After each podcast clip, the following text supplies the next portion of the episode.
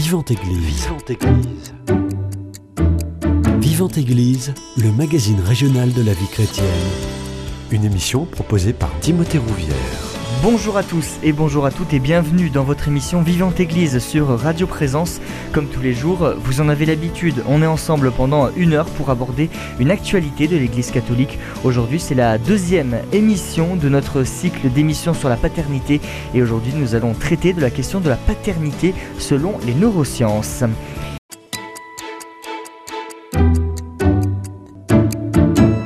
Et mon invité, c'est le professeur René euh, Écochard, professeur émérite à la faculté de médecine de Lyon et membre du pôle santé publique du CHU de Lyon, auteur du livre Homme-Femme, ce que nous disent les neurosciences. Bonjour professeur René Écochard. Bonjour Timothée. Merci beaucoup d'avoir accepté mon invitation. On va rien cacher aux auditeurs, euh, vous venez d'arriver dans notre studio, on est jeudi soir et vous venez de terminer cette journée à l'Institut catholique de Toulouse, ce colloque sur la paternité. Racontez-nous comment ça s'est passé. C'était une très grande journée, une très belle journée.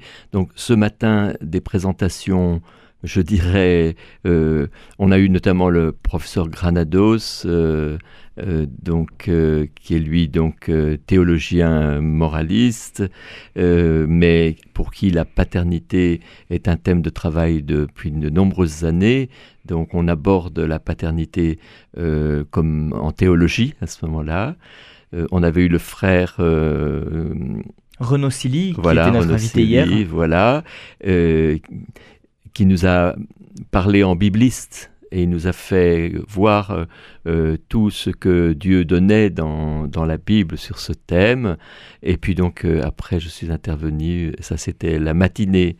Cet après-midi, on a eu des questions on est allé plus loin et notamment donc euh, sur, on a abordé la question du, euh, du meurtre du père, hein, mmh. toute la problématique euh, soulevant la question d'aujourd'hui, c'est-à-dire est le père dans le fond, est-ce qu'on en a besoin Et on nous a montré comment tout ça s'ancrait dans un, une question de tout temps finalement. C'est le Père, euh, qui est-il et comment euh, euh, émerger en tant qu'individu, parfois en rejetant le Père, ou donc toute cette méditation sur la juste place du Père. Donc toute la journée, vous voyez, était sur ce sujet pour euh, rentrer dans le, cœur du sujet et votre euh, cœur de compétence, j'aimerais qu'on parle du commencement, le moment où se décide la détermination d'un homme et d'une femme.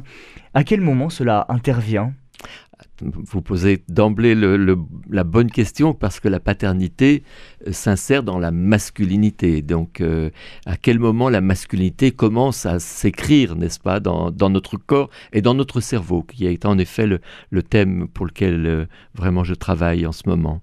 Eh bien, en fait, dès la conception, parce que vous savez que l'enfant conçu va se promener, si j'ose dire, on appelle ça l'errance, mhm. pendant six jours avant de s'installer dans l'utérus. Le petit qui vient d'être conçu met six jours, six, sept jours, avant de s'installer, de trouver la bonne place dans l'utérus de sa mère. Eh bien, les chercheurs ont montré il n'y a pas très longtemps, il y a euh, deux ou trois ans, que déjà un, embryon mâle, mmh. homme, euh, euh, masculin donc, ne se développe pas tout à fait pareil qu'un embryon féminin, alors même qu'il n'est pas encore implanté, l'embryon masculin consomme plus d'énergie, se développe plus vite. en somme, c'est une petite pépite, ce n'est mm. pas le cœur du sujet, mais c'est pour dire, euh, les chercheurs euh, en déduisent que déjà nos chromosomes spécifiques, vous savez que les chromosomes spécifiques de la femme c'est XX et nous c'est XY, donc notre, le, ce qui fait que nous sommes euh, hommes, c'est ce fameux chromosome Y, qui est tout petit dans sa taille, mais très grand dans euh, tout ce qu'il va faire, et eh bien, euh, va marquer déjà l'embryon dans le ventre de la mère. C'est-à-dire, notre période dans le ventre de notre maman, c'est vraiment les fondations mmh. de notre masculinité. C'est-à-dire que avant même la naissance, notre cerveau est façonné pour être un cerveau d'homme ou un cerveau de femme. De même que nous avons un corps euh, des organes génitaux Mhm. qui se façonnent dans le ventre de notre maman. Quand le bébé euh, sort du ventre de la maman, on dit ah c'est une fille ou Mhm. ah c'est un garçon. Donc parce que les organes génitaux externes sont euh, visiblement spécifiques de notre sexe, eh bien notre cerveau lui aussi est spécifique de notre sexe et cela se fait euh, déjà dans le ventre de notre maman. Oh, on est loin d'avoir fini parce que Mhm. on, on aura fini la, la masculinisation ou la féminisation au-delà de 20 ans. Mhm. Donc, vous voyez, mais disons que les fondations sont données euh, dès le ventre de notre maman. Donc c'est d'abord le cerveau qui détermine l'homme ou la femme et ensuite l'apparition des organes génitaux où là c'est beaucoup plus visible à l'échographie.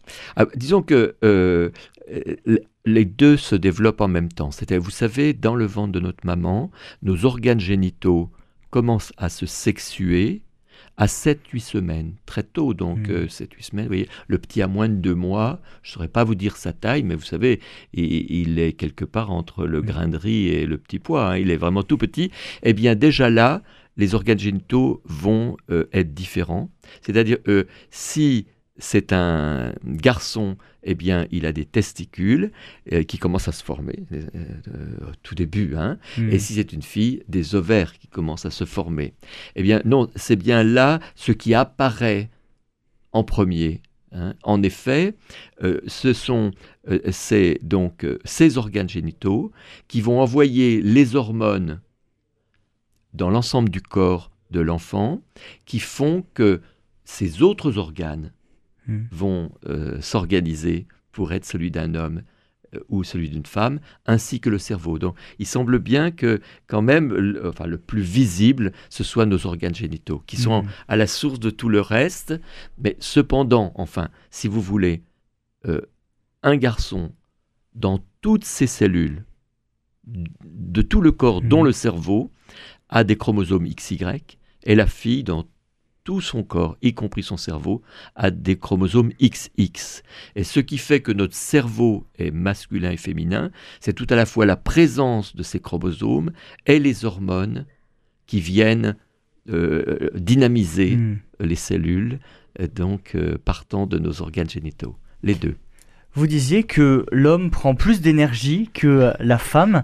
Est-ce que il y a certaines capacités intellectuelles qui sont innées chez euh, l'homme, le petit bébé dans le ventre de sa mère, ou ça se développe au fur et à mesure du, de la grossesse et c'est à ce moment-là que c'est différencié Donc, pendant la grossesse, nous, nous avons une acquisition de capacités, d'aptitudes différentes si nous sommes un garçon ou une fille.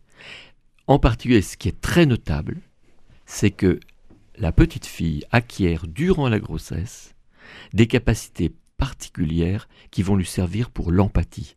Hmm. Hein, C'est bien connu que les filles sont empathiques. Oui. Sous-entendu, on, on, se, on cette intuition de ce que ressent, ce que ressentent les personnes qui sont autour d'elles. Eh bien, ces capacités sont données déjà pendant la grossesse. C'est-à-dire pendant que euh, la petite fille est dans le ventre de sa maman, eh bien c'est là que se, se sculpte, c'est le terme qu'emploient les, les scientifiques, se sculptent ses aptitudes à l'empathie. Hmm. Au contraire, le petit garçon aura moins d'aptitude euh, à lire dans le cœur des autres euh, qu'une petite fille, mais lui a plus, euh, se sculpte en lui le goût et l'aptitude à comprendre les choses globales. Hmm.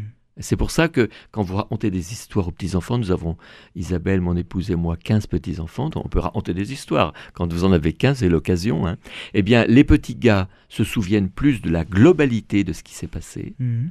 et les petites filles plus des détails, vont s'intéresser plus aux détails. Hmm. Parce que ça fait partie de tous ces dons féminins, spécifiquement féminins, qui sont donnés dans le ventre de la maman, très tôt. Pendant longtemps, très longtemps même, et encore aujourd'hui, la science s'est uniquement intéressée à l'impact psychologique, social, biochimique de la maternité sur les femmes, et très peu sur les hommes. Comment vous l'expliquez?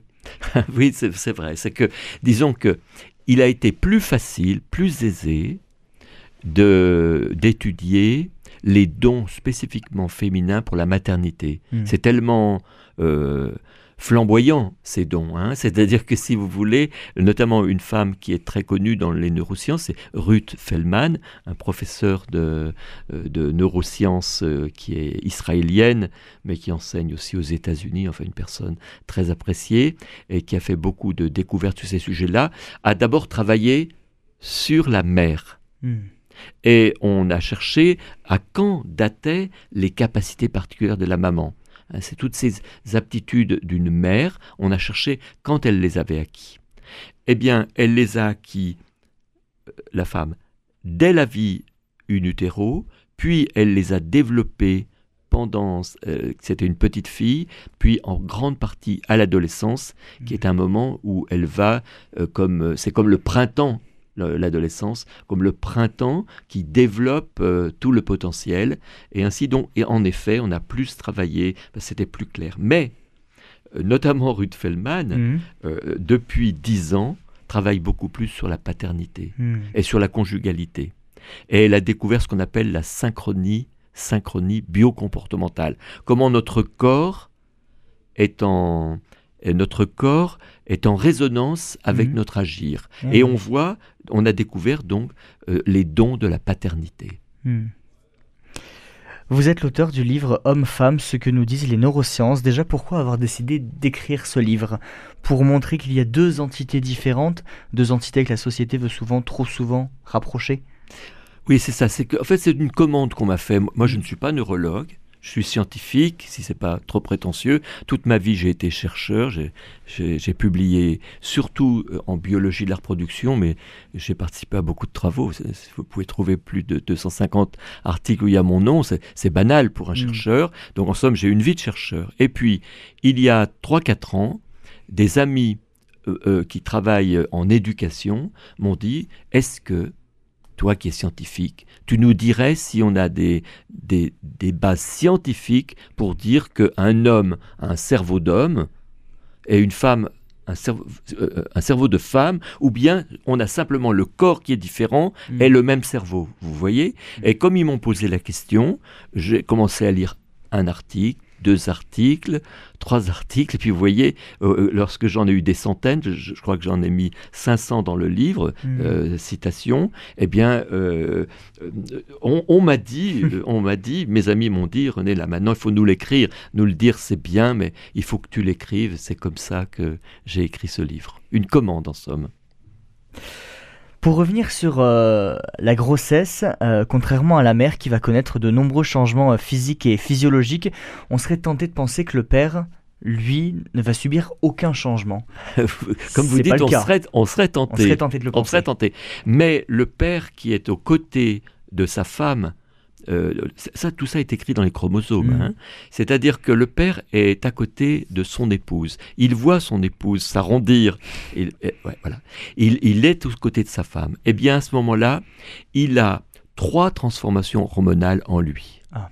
Par la simple présence de son mm. épouse et en, vivant avec elle, en prenant soin de son épouse qui est subaccouchante. Mm. Dans les trois derniers mois, trois hormones changent la testostérone, mmh. l'ocytocine et la prolactine. C'est-à-dire, la testostérone diminue avant même que le bébé soit là. Or, la testostérone, vous le savez peut-être, c'est ce qui nous pousse hors de notre maison, entre autres. Mmh. C'est-à-dire, euh, le matin, l'homme a 40% de plus de testostérone que le reste de la journée. Ah. Comme pour lui dire, vas-y, tu dois, toi, sortir de chez toi, sors de ton lit, va dans la société. En somme, un homme est poussé par ses hormones et, euh, pour à sortir au devant. Eh bien, à l'approche de la naissance, il a moins de testostérone. Donc il est plus... Euh, à tenter, de rester. à la maison. Il est aidé en somme. Nos hormones nous aident, ne nous, ne nous déterminent pas, mais elles nous aident à rester à la maison. Deuxième hormone, c'est l'ocytocine. L'ocytocine, enfin, c'est un neuromédiateur, c'est une, hormone du cerveau, si vous voulez. L'ocytocine est l'hormone de l'attachement, c'est-à-dire que euh, ça nous aide à nous attacher à notre épouse et plus tard à notre enfant. L'ocytocine, hormone de l'attachement. Hmm. qui, qui, augmente avant même la naissance de l'enfant. Et la troisième, c'est la prolactine, qui est l'hormone du goût à prendre soin. Hmm. C'est-à-dire que on, euh, on est euh, franchement, avant que le bébé soit là, souvent, le père, euh, il n'est pas enclin à prendre soin trop. Hein. Eh bien, la nature l'aide à prendre soin. Donc, mmh. plus sa prolactine monte avant même la naissance, il a été montré assez récemment que plus il s'occupera de son petit après. Hmm. Et donc, vous voyez, dans les mois qui précèdent la naissance, nous sommes déjà préparés. Hmm. Et euh, cependant, si vous voulez, ce n'est qu'un prémisse. C'est quand le père va s'occuper réellement de son enfant que euh, l'ocytocine, hormone de l'attachement, va l'aider à s'attacher à son petit, progressivement. C'est quand l'enfant est là qu'on devient père, hmm. n'est-ce pas? Et euh, petit à petit, ça va le façonner. Et la prolactine aussi lorsqu'il s'occupe de son petit. Mais ce qui est assez rigolo, c'est que c'est quand il joue avec son enfant qui vient de changer que l'ocytocine monte le plus. Alors que la maman, elle, c'est quand elle exprime sa tendresse au petit qu'elle vient de changer, c'est les bisous qui vont hmm. faire monter l'ocytocine. Vous voyez, nous sommes différents. C'est tous deux, c'est en nous occupant de l'enfant que nous sommes aidés par nos hormones, mais pas la même chose. Nous avons déjà une différence en termes de ce qui fait que l'ocytocine monte, et donc Ruth Feldman a montré que l'homme, c'est lorsqu'il joue avec son enfant que son attachement est stimulé, hmm. et la femme, c'est lorsqu'elle lui exprime sa tendresse. Donc les trois hormones qui sont sécrétées, c'est sur les trois mois précédant la naissance, c'est-à-dire que les six premiers mois de la grossesse de la femme, l'homme, malgré nuit, n'est pas présent. N'est pas présent, n'est pas aidé biologiquement à être hmm. présent, vous voyez, parce que nous ne sommes pas déterminés par notre biologie, nous ne sommes pas des tracteurs, hein, ne sommes pas mécaniques, mais disons que nous sommes plus ou moins aidés. Eh bien, c'est à l'approche de la naissance que le père est plus aidé euh, à devenir père. Et ces hormones vont chuter avec les années passant alors, disons que si vous voulez, ce que note euh, Ruth Feldman, c'est que euh, quand on a été père une fois, c'est plus facile, c'est plus rapide de devenir père la deuxième fois. C'est-à-dire qu'il euh, y a une mémorisation. le cerveau, vous avez entendu parler de la plasticité cérébrale. Mm. Le cerveau, c'est comme un muscle. Quand je m'en sers, ça se muscle. Donc les zones du prendre soin, vont se développer quand je m'occupe de mon enfant, plus je m'en occupe, plus je deviens père. Et euh, deux ans plus tard, trois ans plus tard, cinq ans plus tard, quand un nouveau petit arrive, mm. eh bien mes muscles sont déjà un peu développés. Mm. Donc c'est plus facile euh, d'être. Et quelqu'un me témoignait combien euh, son père avait été plus père avec le deuxième qu'avec le premier. Ah c'est assez banal. Il y, a, une sorte de, vous voyez, il y a une sorte d'apprentissage. Hmm. Et Ruth Feldman dit la paternité, c'est inné, mais ça s'apprend. Hmm. La maternité, c'est inné, mais c'est l'enfant présent dans la femme dans le corps de la femme qui, qui, qui scelle cette maternité hmm. euh, qui a été innée, qui lui a été donnée, ce potentiel lui a été donné euh, avant même qu'elles naissent, mais c'est lorsque, et là, les, femmes deviennent mères euh, par l'enfant aussi. Donc la phrase on ne naît pas père, on le devient résonne particulièrement quand on entend vos propos? Ben, c'est ça, c'est qu'en fait, euh, on ne naît pas père ou on ne naît pas mère, comme disait Simone de Beauvoir, c'est un peu faux. on ne naît pas femme, disait Simone. C'est pas juste parce qu'on mm. est déjà homme ou mm. femme, mais la deuxième partie de la phrase on le devient est parfaitement juste. C'est-à-dire que euh, on a quelque chose d'inné qui se développe euh, par l'agir. Et donc, en effet, euh, il y avait la moitié de sa phrase qui était juste. On parlait des changements hormonaux qui peuvent intervenir chez l'homme pendant la grossesse de la femme. Il y a aussi euh, des changements en termes de priorité quand un homme s'apprête à devenir père. Quelles sont ces priorités? Alors là, là, on quitte les neurosciences, mm. mais du coup, c'est plutôt en tant que papa que je dois mm. répondre peut-être. Évidemment. Euh, alors, c'est intéressant, mais c'est sans doute riche, ça. Hein C'est-à-dire que euh, la, la tentation, entre guillemets, de l'homme, c'est de concevoir un enfant, mais de ne pas s'en occuper. C'est une tentation qui... Vous savez, l'espèce humaine est une des, un des 5% seulement, il n'y a qu'une espèce sur 20 mmh. parmi les vertébrés qui est où il y a une fonction du père. Mmh. C'est-à-dire que c'est pas banal la paternité. Et l'être humain fait partie des espèces pour lesquelles la paternité est écrite dans les chromosomes. Hmm. Cependant, ce n'est pas une paternité obligatoire, c'est-à-dire qu'il reste la liberté, alors que d'autres espèces, c'est obligatoire. Le loup, c'est obligatoire. Vous savez, le, loup et la louve hmm. sont fidèles à vie. Il y a un petit animal qu'on appelle le campagnol des prairies aux États-Unis. Eux, c'est obligatoire. Les, pères, les, pères sont de bons conjoints, hmm. fidèles à vie, et de bons papas. C'est automatique, sous-entendu, c'est tout dans les gènes. Nous, c'est un potentiel. On est aidé, mais il reste la liberté. Il faut dire je veux. C'est-à-dire, vous voyez, euh, quand l'enfant paraît, il reste à dire je veux, hmm. d'accueillir l'enfant. Parce que c'est pas obligé. Surtout, vous voyez, on est aidé à devenir père, on l'a dit par nos hormones, mais il reste pour nous la possibilité et la nécessité de hmm. dire oui, je vais être le papa de cet enfant que nous avons conçu. Et ce n'est pas automatique. Hmm. Nous ne sommes pas euh, juste des mécaniques. Nous avons une liberté de mettre en œuvre une inclination qui existe. Professeur René Cochard, on va faire une première pause musicale, on revient dans quelques instants. On écoute Notre Dieu s'est fait homme de la communauté de l'Emmanuel.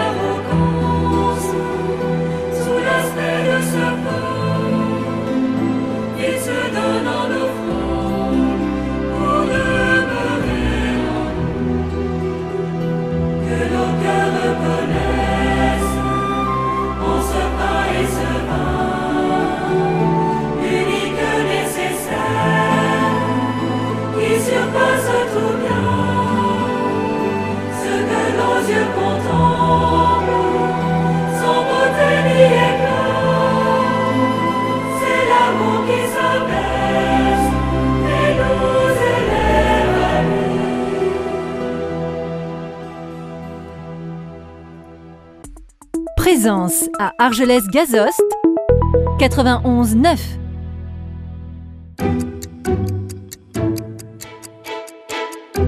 Vivante Église, Timothée Rouvière. De retour dans votre émission Vivante Église sur Radio Présence, je suis toujours avec euh, le professeur René Écochard. Professeur, juste avant la pause musicale, on parlait de cette liberté de ne pas avoir d'enfants. On est d'accord, cette liberté, elle existe, mais est-ce que, au fond, ça ne va pas manquer physiologiquement parlant. Oui, c'est vraiment ça, il me semble, hein, ce que la génétique dit, autant que je sois capable de le dire, hein, c'est que nous sommes enclins, euh, euh, on peut rêver d'être père, mais par contre, reculer devant les efforts à faire. Vous voyez? C'est-à-dire qu'en fait, c'est bien là la, liberté, hein, qui est de, de euh, euh, on dit discerner, hein, euh, discerner, ça va, les neurosciences appellent discerner le fait de prendre en compte les effets rationnels et les effets émotionnels. Émotionnel, j'aimerais être papa. Rationnel, oui, mais être papa, ça veut dire que tu vas changer ton mode de vie, tu vas adapter ta profession peut-être, tu vas adapter tes horaires au fait d'être papa. Et ça, donc, peser l'émotionnel et le rationnel, euh, c'est là que s'exprime la liberté. Le rationnel étant plus au niveau du lobe préfrontal et l'émotionnel au niveau du système limbique. Et donc en fait, euh, la liberté, c'est euh, la liberté jaillit de cette capacité à écouter l'émotionnel et le rationnel et à dire je veux. Je, je vais changer mes horaires pour euh, être présent auprès de ma femme qui est en train d'accoucher et prendre euh, une part active dans, dans les soins aux enfants. Hmm. Donc euh, c'est intéressant, nous, sommes génétiquement non pas conditionnés, mais nous sommes génétiquement ayant une inclination et des aptitudes, mais aussi la nécessité de dire je veux pour mettre en œuvre.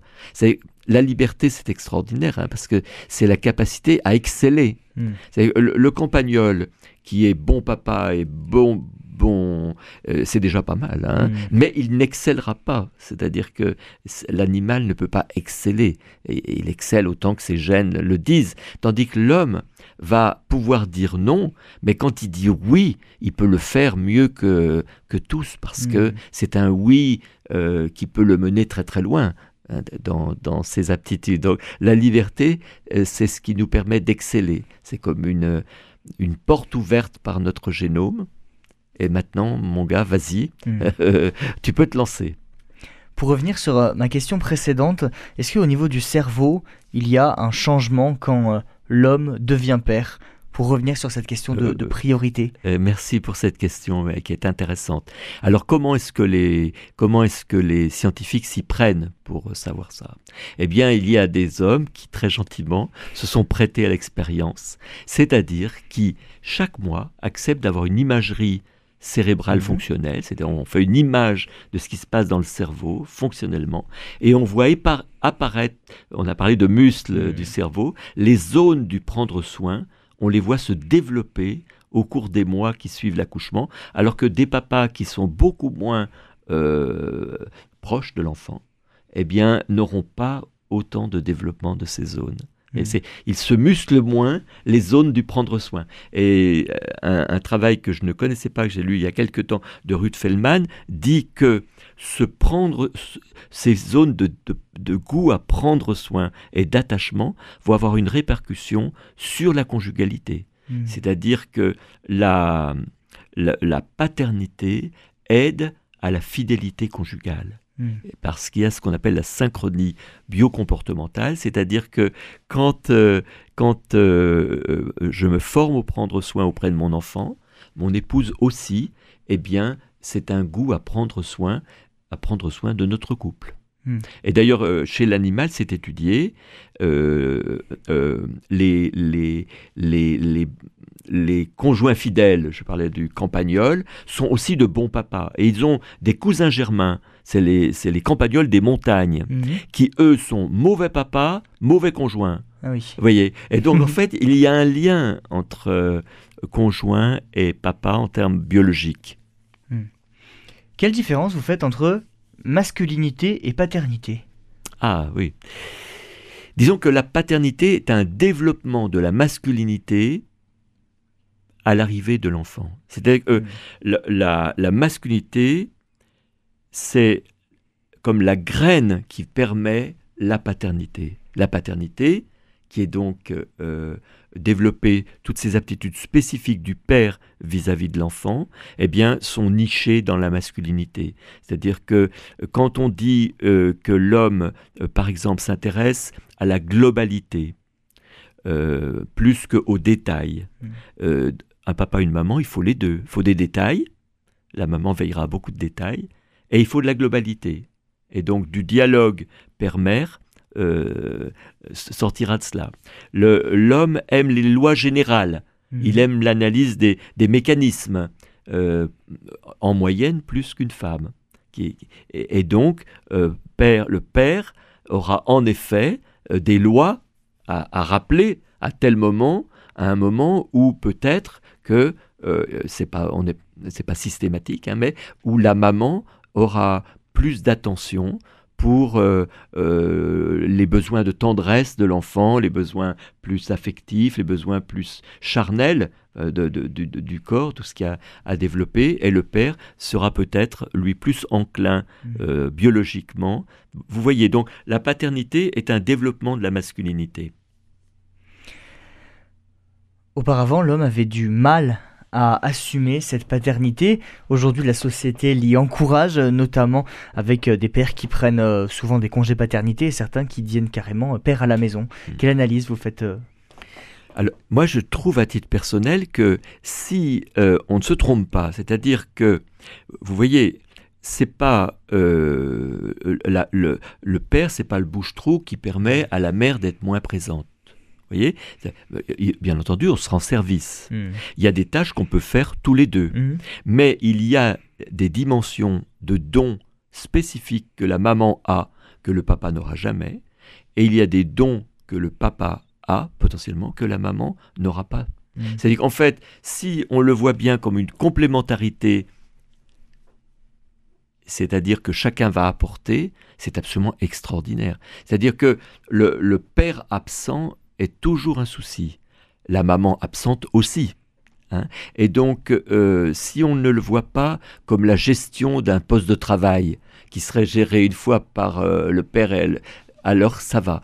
C'est-à-dire, euh, vraiment, il convient de se dire qu'il est bon que l'enfant bénéficie de sa mère et de son père. Mmh. Mais aussi, il est important de ne pas croire que c'est juste vis à -vis de l'enfant c'est que hommes et femmes développent eux-mêmes les dimensions de leur personnalité à l'occasion du prendre mmh. soin. C'est-à-dire qu'en prenant soin de l'enfant, on devient ce que l'on est.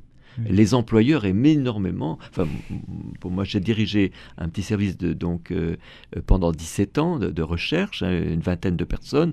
Eh bien, il est bon d'avoir des hommes et des femmes ah parce que c'est tout à fait complémentaire. Hmm. C'est le moins on puisse dire que euh, tous deux ont des, complémentarités. ces complémentarités se, se, développent aussi beaucoup par la maternité. Je pense à une personne qui est que j'ai eu la joie d'embaucher il y a très très longtemps, je l'ai vue devenir maman, hmm. donc s'absenter pendant quelques années parce qu'elle avait besoin de s'occuper de ses petits tout petits, mais je lui dis reviens-nous dès que tu le souhaites. Et elle est revenue quand ses enfants étaient un peu plus grands.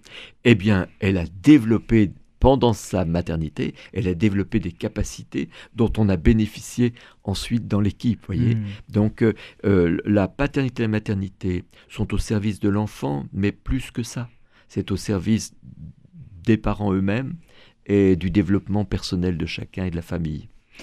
La paternité et la maternité aussi donnent confiance. Ah oui, oui, tout à fait, bien sûr. Ben oui.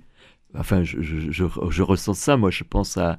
Euh, c'est-à-dire, euh, on est tous de mauvais papas, de mauvais mamans, c'est sûr, on n'est pas parfait, mais moi, je, euh, quand je regarde avec mon épouse Isabelle, on regarde, ben, souvent on se dit, moi je lui dis, vraiment merci de nous avoir donné quatre enfants et dans le fond, 15 petits-enfants maintenant, et donc ben, ça nous donne confiance. quoi. Mmh. On n'a pas tout bien fait, mais quelque part ça, on l'a fait. Donc ça nous donne confiance en effet. Professeur René Cochard, on va faire une deuxième pause musicale, on revient dans quelques instants. On écoute Que feras-tu de nous de Grégory Turpin?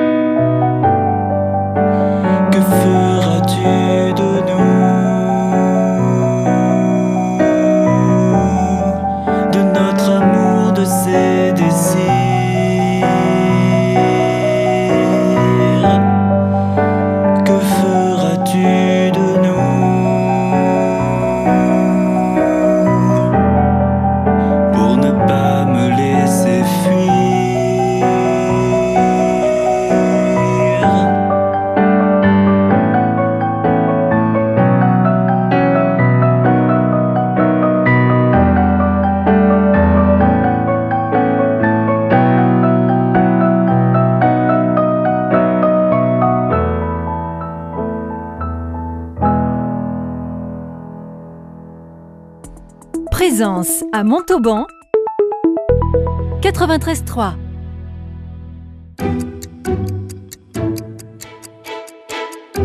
Vivante Église, Timothée Rouvière. De retour dans votre émission Vivante Église sur Radio Présence, je suis toujours avec le professeur René Écochard pour cette troisième partie de cette émission sur la paternité selon les neurosciences. Professeur, quelles sont les conditions à réunir pour affirmer sereinement sa paternité?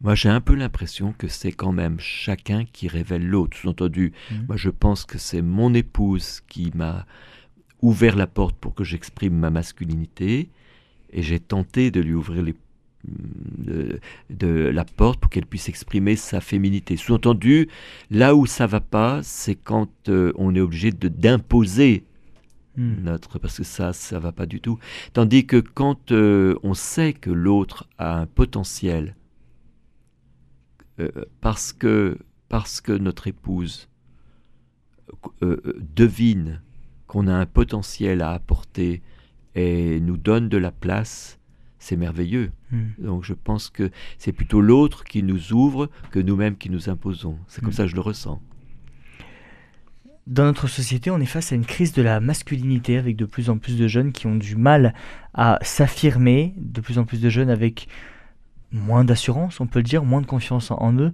Euh, comment on fait pour affirmer sa masculinité? Pourquoi il est si difficile de l'affirmer aujourd'hui? Moi, je pense que la société vraiment gagnerait à poursuivre sa réflexion. C'est-à-dire que actuellement, on le sait bien, il y a le fameux problème du genre, euh, euh, c'est-à-dire donc en fait une sorte de flou sur le masculin-féminin qui est quelque part presque enseigné à nos enfants à l'école. Et donc ça, ça c'est vraiment, en somme, euh, on a subitement introduit dans les écoles les réflexions des sociologues des années 1970 hmm. et qui, sont, qui ont été bien heureusement corrigées par les neurosciences depuis les années 2000-2020. Et donc il est urgent de, de, poser à côté de ces réflexions sociologiques des réflexions scientifiques pour donner aux jeunes vraiment la beauté, la grandeur du masculin et du féminin. Vous voyez, j'ai été frappé, il y a eu un article dans, je crois, Science, donc une grande revue, en 2006, le chromosome Y va disparaître, c'est-à-dire que la, la, masculinité va disparaître. Et on le dit même maintenant, bientôt, il n'y aura plus besoin de père, on pourra prendre une cellule euh, une cellule euh, euh, de femme adulte ou d'homme adulte d'ailleurs, et puis faire repartir un nouvel embryon. Vous voyez, des fantasmes incroyables, hein, n'est-ce pas? Et oui, bon, les avancées de la technique existent, voilà.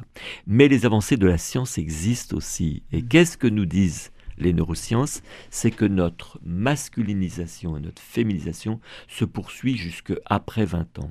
Mmh. Donc, à titre personnel, je suis comme euh, Dan Siegel, un, grand pédagogue euh, euh, neuroscientifique américain, Dan Siegel, qui dit il faut absolument décrire expliquer aux jeunes la deuxième douzaine. La deuxième douzaine, c'est donc de... Vous voyez, vous voyez dans notre enfance, mmh. nous avons d'abord la petite enfance, le nouveau-né, la première année.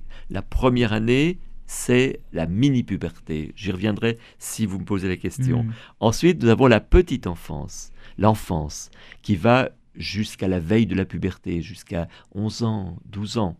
Et puis après, quand la puberté commence, c'est parti pour 12 années de différenciation sexuelle et de différenciation globale. C'est-à-dire de 12 ans à 24 ans, ou à 22 ans chez la fille, 10, 12, 10 à 22, chez le garçon jusqu'à 24, voire 25, eh bien, nous avons une très grande différenciation. Notre sexe s'écrit dans tous ces détails.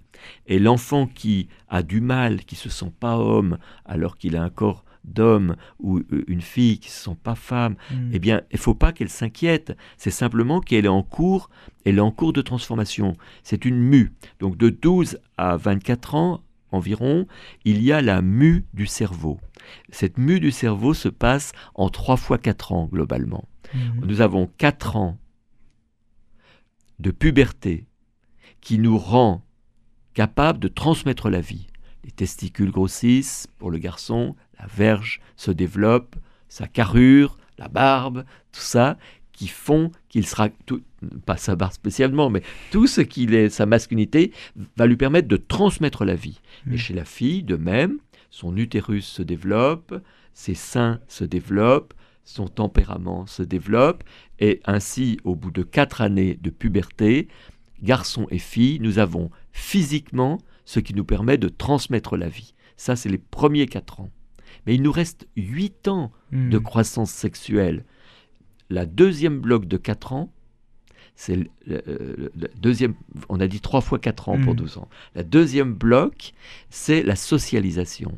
C'est-à-dire que c'est cet âge, vous savez, c'est cet âge où l'enfant dit Moi, tu sais, j'ai pas très envie de partir en vacances avec papa, maman. Mmh. Je veux aller en vacances avec mes amis je ne veux plus m'habiller comme euh, le petit enfant de papa-maman, je veux telle marque ou je vais t'habiller comme les autres. Je veux euh, être dans un groupe d'amis.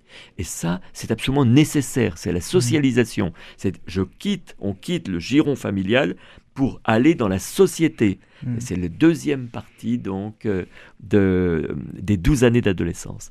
Et la troisième partie des douze années d'adolescence, c'est autour de la vingtaine, avant 20 ans, et après 20 ans, de 18 à 22 chez la fille, jusqu'à 24 chez le garçon, c'est la capacité c'est l'âge du discernement. C'est ce qu'on appelle, mm. les scientifiques, l'émergence de l'âge adulte. C'est l'aptitude à discerner, à dire je veux. Eh bien, ces douze années sont sexuées, c'est-à-dire que nous, nous, les avons tous, hommes et femmes, mais ça ne se passe pas tout à fait pareil, parce que dès le début, le garçon a lui de la testostérone, la fille a des estrogènes et de la mm. progestérone. Or, ces hormones vont faire la différence. C'est-à-dire que, alors même que le masculin féminin s'est fondé dans le ventre de notre maman, l'adolescence va faire développer tout ça. Et donc, quand un jeune euh, écoute son professeur euh, et que c'est flou sur le masculin féminin, c'est très ennuyeux. Hmm. Parce que il est bon pour lui qu'il sache que si c'est un garçon, son horizon est d'être un homme et peut-être un père. Si c'est une fille, d'être une femme et peut-être une mère, et qu'il va, va recevoir tout le potentiel biologique jusqu'au-delà de la vingtaine, eh bien, il, sera plus tranquille, il sera plus paisible. Et il faut arrêter de voir l'adolescence comme l'âge bête. Ce n'est pas l'âge bête, c'est le passage, vous comprenez, de la chrysalide au papillon. Hmm. C'est vraiment un âge extraordinaire. Donc s'il le sait, il panique moins. Et, si son entourage le sait, il, observe et avec euh, la délicatesse et, et l'aide potentielle hmm. euh, accompagnée. Voilà. Donc il y a un vrai manque d'information? Terriblement manque hmm. d'information. De formation des maîtres. Hmm, déjà. Et d'information ensuite des élèves. Parce que les élèves, euh, lorsqu'on leur dit ça, ils, comprennent très très bien. Ah oui. Mais il faut, que, il faut absolument que très très rapidement, il me semble qu'il y a besoin, il y a deux besoins immédiatement former les maîtres pour qu'ils sachent vraiment ce qu'est le masculin et le féminin, qu'on n'en mhm. reste pas à, ce qui se dit à la radio, à la télé, ce sont des simplifications terribles. Mhm. Et puis, la deuxième chose, c'est qu'on soit prêt à accompagner avec délicatesse les enfants qui expriment une souffrance. Mhm. De la même manière qu'un petit qui, arrive, qui, a des difficultés de langage, on le confie à l'orthophoniste. Euh, un petit qui a du mal en maths, on lui donne des cours particuliers de maths, eh bien, un enfant qui dit Moi, j'ai l'impression de ne pas être tombé dans le bon corps, je me sens plus féminin et j'ai un corps d'homme, ou l'inverse, eh bien, on l'accompagne, pas de panique, délicatesse, et on l'accompagne pour qu'il devienne ce qu'il est. Hmm. Quel conseil vous auriez à donner alors pour affirmer sa masculinité ou sa paternité? Un garçon. un garçon. Ah, moi, je, trouve que je lui. Vous voyez, euh, c'est au moment où il n'est pas en panique. Hmm. S'il est en panique, c'est la délicatesse. Mais en général, avant toute panique, je dirais, bah, j'ai rencontré des scouts euh, hmm. la semaine passée, donc on a parlé de tout ça. Euh, c'est extraordinaire, c'est un âge extraordinaire. Hein. Eh bien, j'aime beaucoup le chromosome Y. Donc, je leur fais la pub pour leur chromosome hmm. spécifique. Le chromosome Y est un chromosome extraordinaire. Il s'est développé pendant 165 millions d'années. Entre le moment où il a commencé à se développer et aujourd'hui, 165 millions d'années de travail. Hein. Et il y a encore un très gros saut qualitatif entre le chimpanzé et nous. Mm. Euh, c'est très différent. Alors même qu'on a d'autres choses en commun. Mais là, le chromosome Y a acquis des choses très importantes. C'est-à-dire donc déjà comprendre que le chromosome Y a... vous savez, il y a un gène, le gène le SRY, qui fait que nous avons des organes génitaux masculins. Mais tout autour sont venus se mettre autour des gènes qui, ont été pris sur d'autres chromosomes, mm. qu'il est bon d'avoir quand on est homme. Bah, déjà la fertilité, des gènes qui vont partir, permettre la, la, fertilité, mais aussi tous ces gènes qui donnent les dons dont, dont on a parlé, mm. du masculin. C'est une empathie euh, pour la globalité, pour le, pour le lointain plus que pour le proche, euh, le goût euh, à chercher les lois de la vie, le système de la vie, une, une, la capacité de, de, faire de grands projets, c'est tous mm. des goûts, des goûts masculins très importants. Et nous avons pour ça une hormone extraordinaire. Personnellement, j'en fais une grande pub aussi. Donc, vous voyez, j'ai des thèmes de pub. Le chromosome mm. Y, qui est extraordinaire, et la testostérone, qui est une hormone que nous avons euh, entre 2 et 5 fois plus euh, que la femme dans l'embryon et beaucoup plus euh, chez l'adulte. je ne saurais pas même pas vous dire mais Mhm. combien de fois, mais je sais pas, style 10 fois plus chez l'homme que chez la femme, voire plus. hein. Et cette hormone est assez extraordinaire. Elle a trois grandes actions, cette hormone. La première action de la testostérone, c'est d'amplifier. D'amplifier. C'était un garçon. Mhm. Quand il fait du bien, il fait des grands projets. Quand il fait des bêtises, c'est aussi de grosses bêtises. Mm. Mais la testostérone, donc, c'est cet amplificateur. hein. La deuxième euh, euh, action de la testostérone, c'est euh, et elle vise à faire de nous des gardiens Mhm. c'est-à-dire et elle nous rend très susceptibles à toute emprise sur quelque chose qui est nôtre. C'est le principe de subsidiarité. Mm. Et Le principe de subsidiarité, c'est donc euh, on ne touche pas, on ne décide pas dans une sphère pour laquelle moi je suis capable de décider. Le père de famille, il est capable, ainsi que la mère, à décider pour ce qui se passe pour leurs enfants. Mm. Donc le- le- la testostérone nous aide, nous père, à être intolérants aux intrusions de la société euh, sur ce qui se passe dans la famille. Vous voyez, les hormones, en fait, nous, nous, nous donnent des inclinations, nous, Mm. nous encouragent. Et la troisième, on en parlait euh, tout à l'heure, ça nous donne de l'élan. Hein, Et donc, on disait le matin, 40% de plus que le reste de la journée, ça nous fait sortir de, de chez nous. Mm. Tout ça, c'est des dons qu'on a en tant qu'homme et qu'on va pouvoir mettre au service de notre entourage, Mm. euh, de, de notre travail, de notre conjoint, de nos enfants. Et donc, vous voyez comme c'est beau. Donc, à titre personnel, je pense que la manière que j'aurais de le dire à, à des jeunes, c'est de dire, voyez, euh, comme euh, vous avez été doté d'un beau potentiel. Mais la masculinité comme la féminité, c'est une tâche à accomplir. C'est que maintenant, Faut le laisser gars, s'exprimer. eh oui, tu as tout ça, il faut y aller maintenant. Mm. C'est que euh, tu as ces dons, eh ben vas-y, Mm. sache, mais parce que tous les dons sont des vulnérabilités. On a dit la testostérone, c'est comme un amplificateur. Donc fais attention parce que les gaffes, tu les feras pareil. Mm. Regardez, le, le goût pour la beauté féminine, c'est merveilleux. Mais si ce goût, tu l'utilises pour, pour euh, regarder indélicatement Mm. euh, les femmes, eh, c'est une chute. Mm. Donc en somme, euh, il nous est donné le goût, par exemple, donc de la beauté féminine, merveille. Alors faisons-en une richesse, euh, honorons euh, la beauté, honorons la beauté. Euh, vous voyez, il y a toujours besoin de discernement. Mm. Merci beaucoup, professeur René Cochard. Ben, je vous remercie beaucoup, Timothée. Vous avez vos questions étaient très aidantes. Merci euh, à vous. Merci aussi à vous, auditeurs, d'être fidèles à ce rendez-vous quotidien Vivante Église. Si vous voulez réécouter cette émission, elle est d'ores et déjà disponible sur notre site internet www.radioprésence.com ou en rediffusion ce soir à 21h. Passez une très belle journée à l'écoute de notre antenne. Cette émission est disponible sur CD.